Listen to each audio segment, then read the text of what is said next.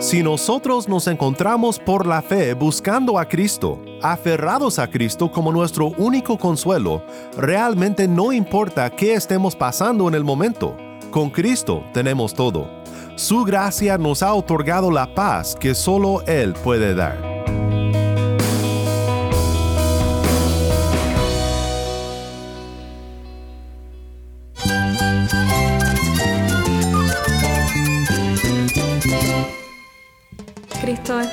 Cristo es el Rey del universo, es quien guía nuestras vidas. Él es grande y amoroso. Él es real. Solamente Jesucristo es nuestro Señor y Salvador.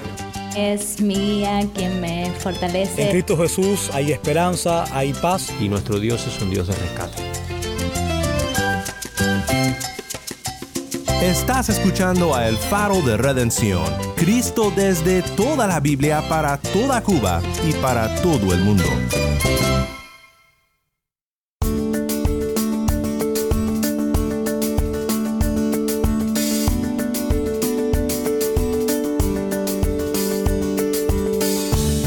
Soy el pastor Daniel Warren. Gracias por acompañarme aquí en El Faro.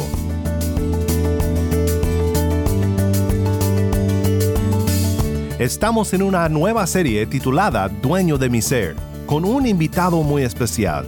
Hoy nos acompaña Danny Rojas. Danny es un pastor en Miami, es capellán en un centro de enfermería especializada y es compositor de alabanzas. Sus padres son de Cuba y esta semana Danny nos acompaña para platicar sobre una canción que escribió en el 2020, una canción titulada Dueño de mi ser. Hoy platico con Danny sobre la maravillosa realidad de no solo tener a Cristo, sino de también pertenecer a Él. La, la, vida no es segura. El matrimonio, aunque debe ser seguro, no es seguro. La vida de tus hijos no es segura. El dinero no es seguro, nada es seguro. Lo único que es seguro para nosotros es que pertenecemos a Cristo. Quédate conmigo para oír más de nuestro hermano Danny Rojas.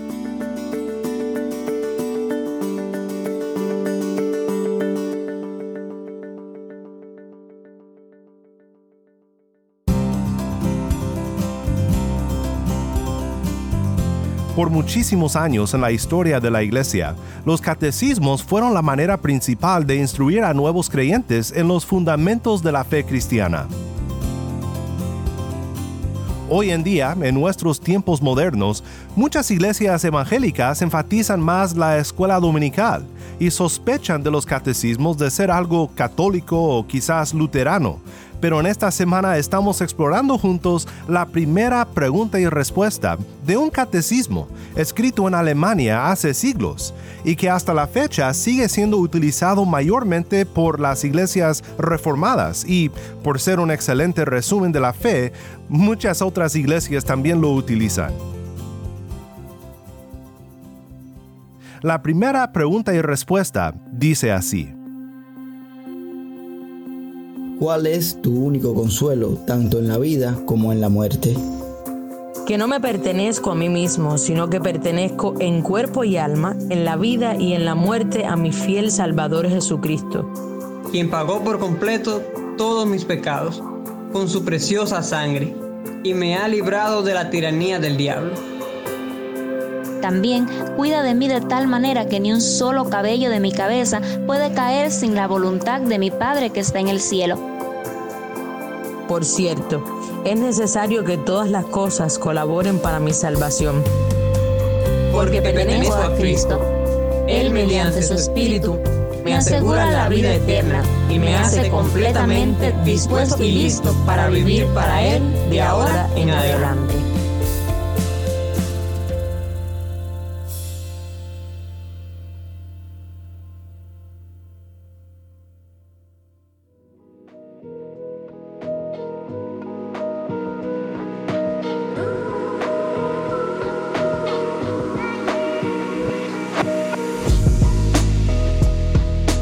Danny, gracias por estar con nosotros nuevamente aquí en El Faro. Estamos uh, pensando sobre la primera pregunta y respuesta del Catecismo de Heidelberg.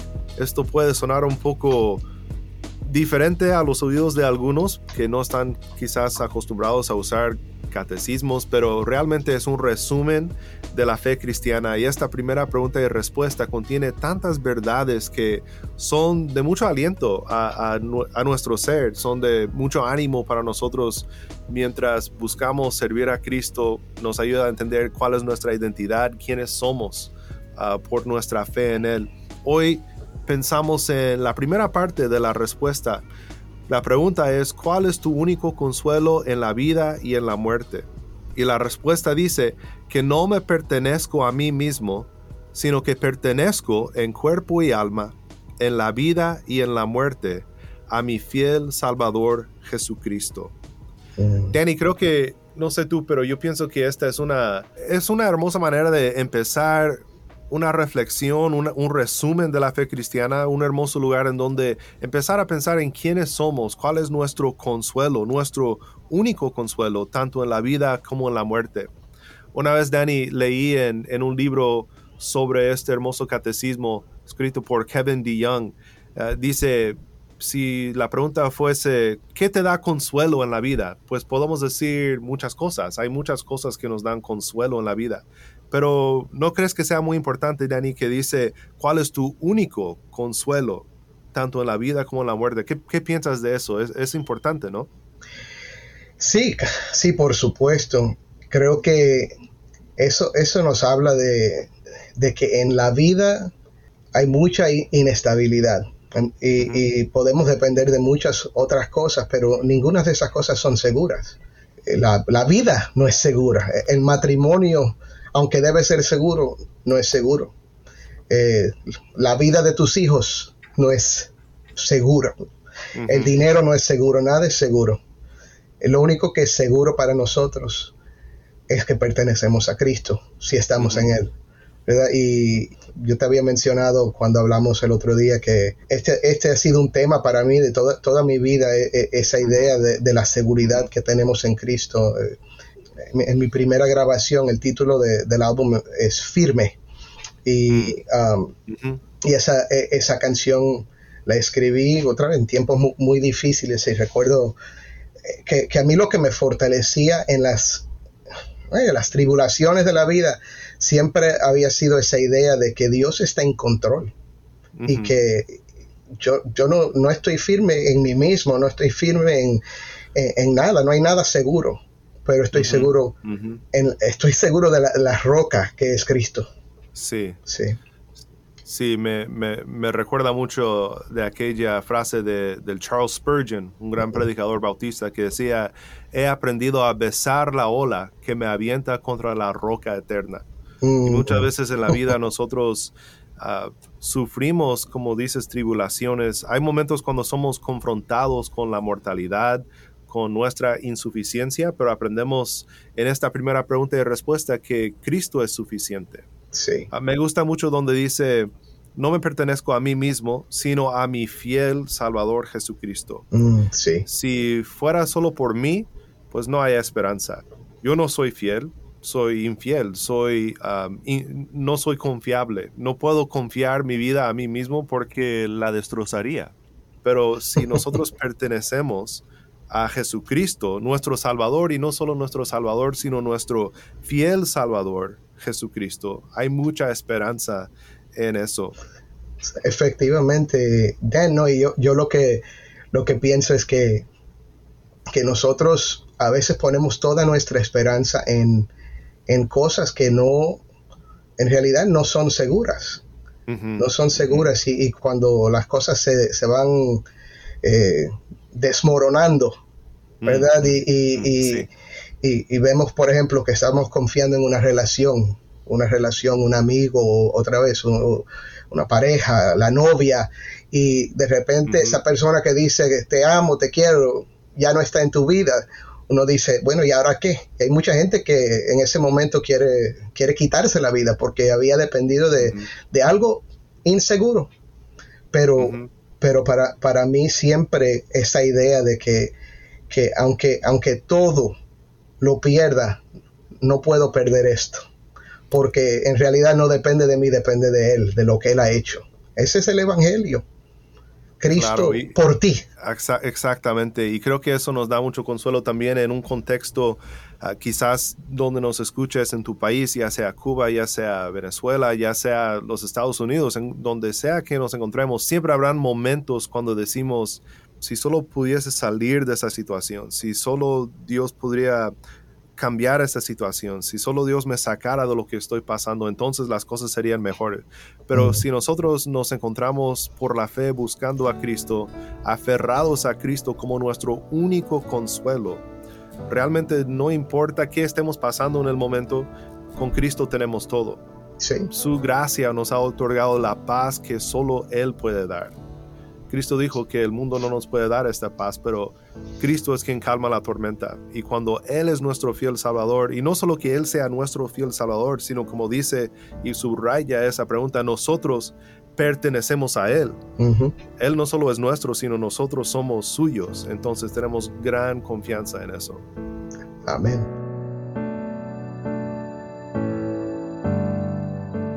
Pues si vivimos, para el Señor vivimos y si morimos, para el Señor morimos. Por tanto, ya sea que vivamos o que muramos, del Señor somos. Yo soy tuyo, Jesús, pertenezco a ti. No soy dueño de mi vida, pertenezco a ti. Que yo con cuerpo y alma vida o en la muerte, pertenezco a ti, Jesús, te pertenezco, dueño de mi ser.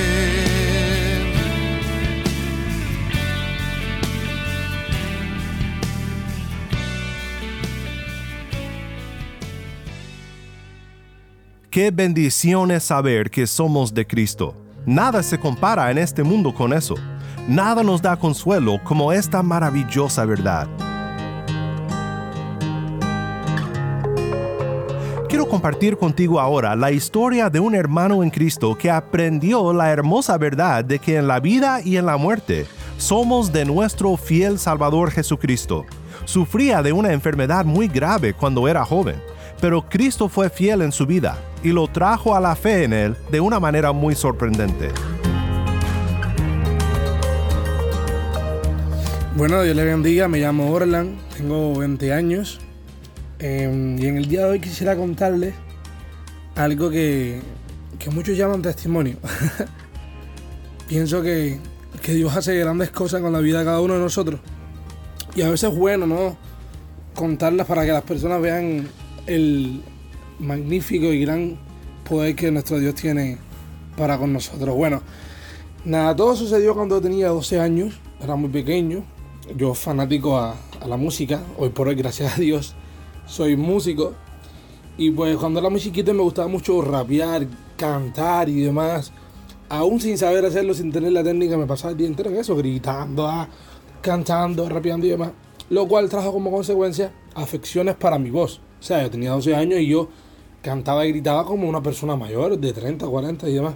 Eso me trajo afecciones en la voz, por lo cual yo día tras día me iba poniendo ronco, o sea, un poco más ronco, hasta el punto ya que prácticamente perdí el habla. Y pues mi madre, para ver qué era lo que yo tenía en la garganta, me llevó al otorrino para que me revisaran ahí que tenía yo en la garganta y demás. Y pues lo que tenía, debido a, al mal uso de mi voz, era nódulos en la garganta. Nódulos son como unas bolitas que te crecen en la garganta que afectan las cuerdas vocales y demás. Y pues cuando fuimos al otorrino me dijeron a mi mamá que habían dos opciones. Una era hacer reposo total para que eso se, fuera, ¿no? Y la otra era intervenir quirúrgicamente en mi garganta y estirparlos. ¿Ve? Pero que era un poco más complicada. Porque estaban cerca de las cuerdas vocales y demás. Y simplemente el hecho de tocar una cuerda vocal podría simplemente quedar mudo. Y pues nada, mi mamá dijo que está bien, que íbamos a hacer reposo. Y demás, pero imagínense ustedes, yo con 12 años siendo un niño y más como era yo, que era súper travieso. A mí nadie me iba a decir que hiciera el reposo de voz con 12 años y pues yo seguí en mi gritería y demás. Después me apunté en deporte, si mal no recuerdo. Eh, estaba en béisbol y ahí gritaba aún más porque me emocionaba y demás, etcétera.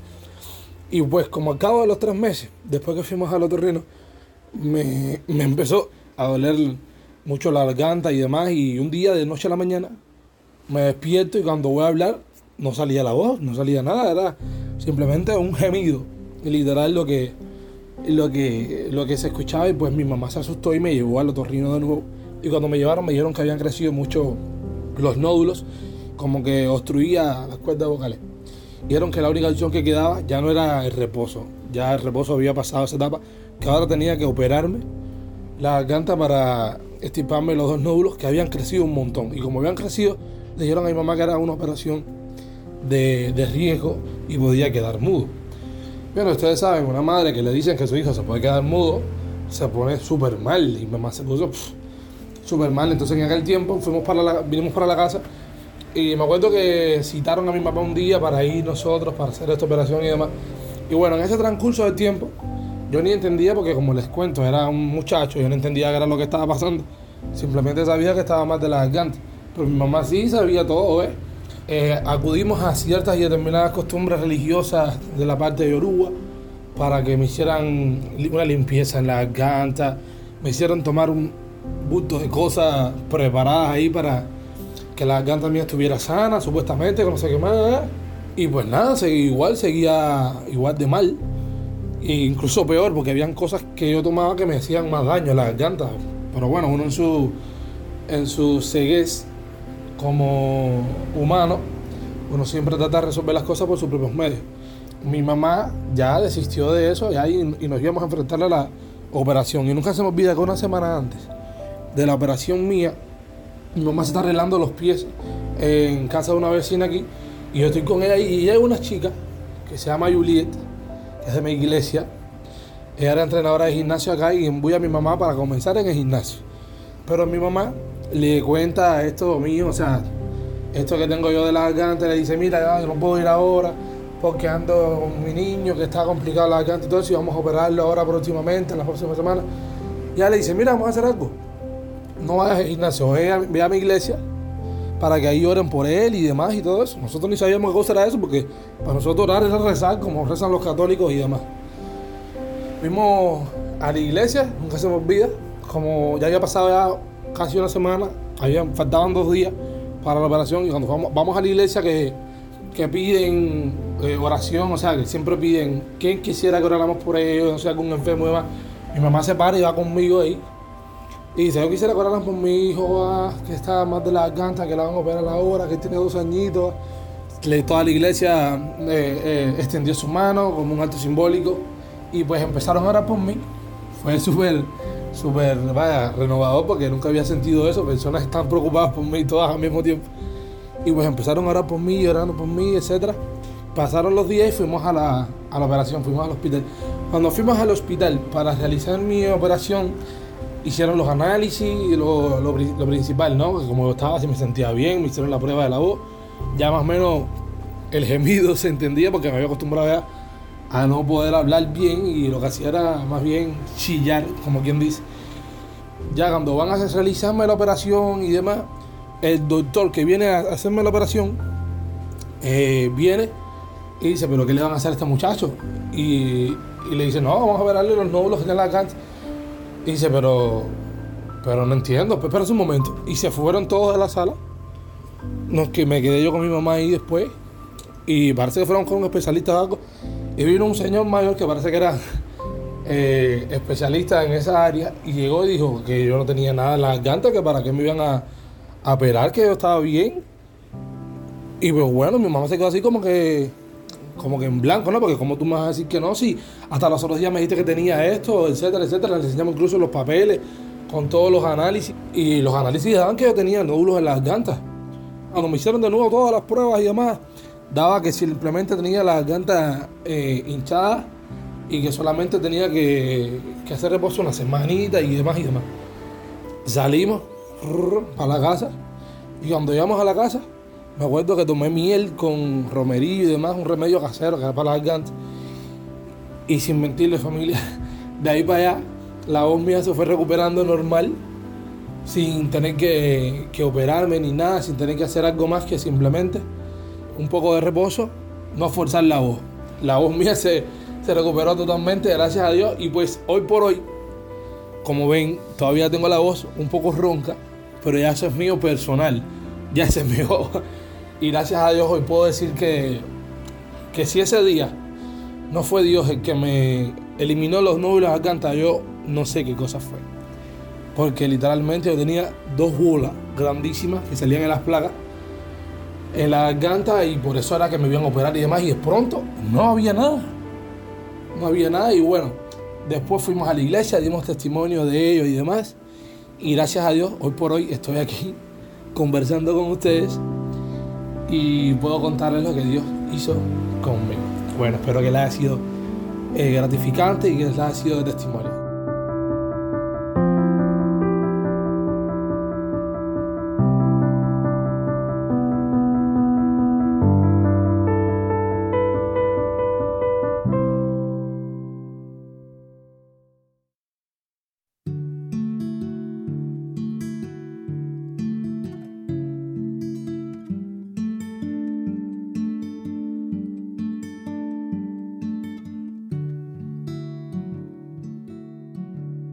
Soy el pastor Daniel Warren y esto es el faro de redención. Muchas gracias Dani por seguir con nosotros en esta semana de estudios y muchas gracias Orlando por compartir tu historia con nosotros. Oremos juntos para terminar. Padre Celestial, gracias por estas maravillosas verdades que hemos considerado juntos hoy. Gracias por redimirnos y por enviar a Cristo, para que nosotros, por la fe en Él, podamos pertenecer a nuestro fiel Salvador. En su bendito nombre oramos. Amén.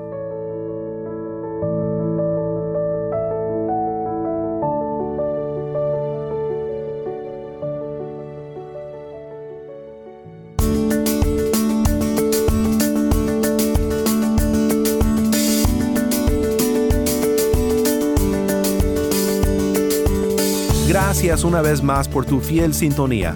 Para más información sobre este ministerio y sobre cómo puedes ser parte de nuestra misión de alcanzar a Cuba con el mensaje de Cristo en toda la Biblia, visita nuestra página web elfaroderedencion.org. elfaroderedencion.org.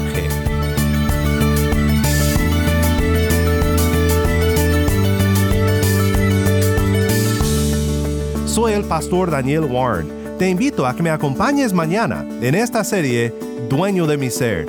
La luz de Cristo desde toda la Biblia, para toda Cuba y para todo el mundo, aquí en el faro de redención.